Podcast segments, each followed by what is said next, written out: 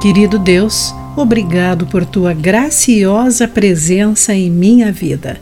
Eu não quero viver pecando. Ajuda-me a sentir a liberdade que vem do teu perdão. Olá, querido amigo do Pão Diário, muito bem-vindo à nossa mensagem do dia. Hoje lerei o texto de Jennifer Schultz com o título Névoa da Manhã. Certa manhã, visitei um lago perto da minha casa e sentei-me em um barco virado, pensando e percebendo o vento suave perseguir a névoa sobre a superfície da água. Os filetes de nevoeiro circulavam e giravam. Mini tornados se levantaram e se desfizeram. Logo, a luz do sol cortou as nuvens e a névoa desapareceu. Isso me confortou, pois liguei a cena a um versículo que tinha acabado de ler. Afastei seus pecados para longe como uma nuvem. Isaías 44, versículo 22.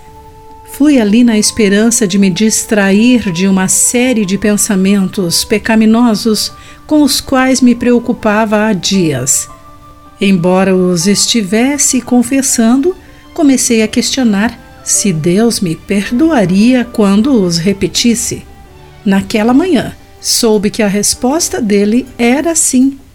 Por meio de Isaías, Deus mostrou graça aos israelitas quanto à contínua adoração aos ídolos.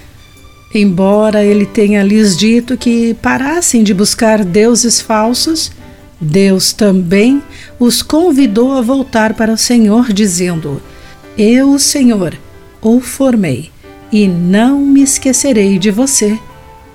Não compreendo o perdão totalmente assim, mas entendo que a graça de Deus é a única que pode dissolver completamente o nosso pecado e nos curar dele. Sou grata por Sua graça ser infinita e divina, como Ele é, e por estar disponível sempre que precisarmos dela. Querido amigo, é possível abusar da graça de Deus? Que medidas você pode tomar para se libertar dos hábitos pecaminosos e experimentar o perdão do Senhor. Pense nisso. Aqui foi Clarice Fogaça com a mensagem do dia.